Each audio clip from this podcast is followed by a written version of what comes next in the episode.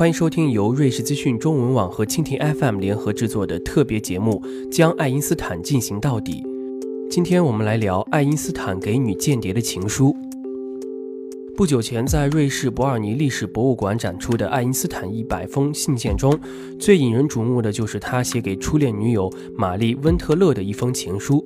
从这封情书曾经被撕成碎片，虽然经过精心拼接修复，但信件中心的一大片仍然缺损，我们便无法完整的还原其内容。不过，在爱因斯坦留下的数以千计的手稿中，有一封他写给苏联女间谍的情书。爱因斯坦在一八九五年，他十六岁时前往瑞士阿尔高州首府阿劳求学。阿劳离苏黎世只有三十多公里。他寄宿在阿劳中学的老师温特勒家里。爱情故事总有一个像这样的开头。果不其然，他爱上了温特勒老师最小的女儿玛丽。但稚嫩的恋情持续不到一年，便随着爱因斯坦到苏黎世攻读大学而终止。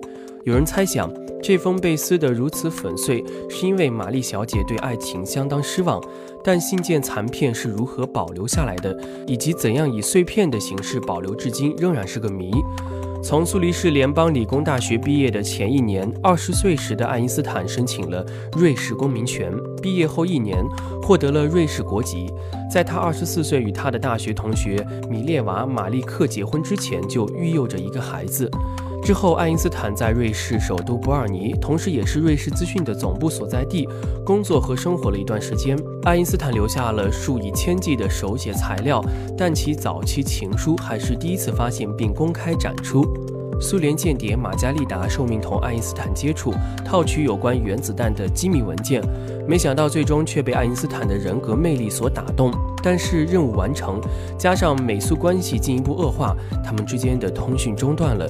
多情的爱因斯坦除了能写论文预见引力波，也能写情书呼唤梦中人。下面就是爱因斯坦的情书，请大家听好。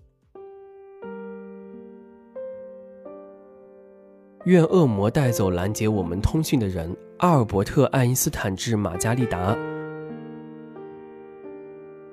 我最亲爱的玛加丽达，我收不到你的来信，了解不到你的近况。我一直在苦苦的思索，如何才能解决这个棘手的问题。尽管人们都说我聪明无比，可是我对此却百般无奈。最近，我给自己洗了一次头发，但不是很成功。我没有你那么细心，但是这里的一切都让我想起你。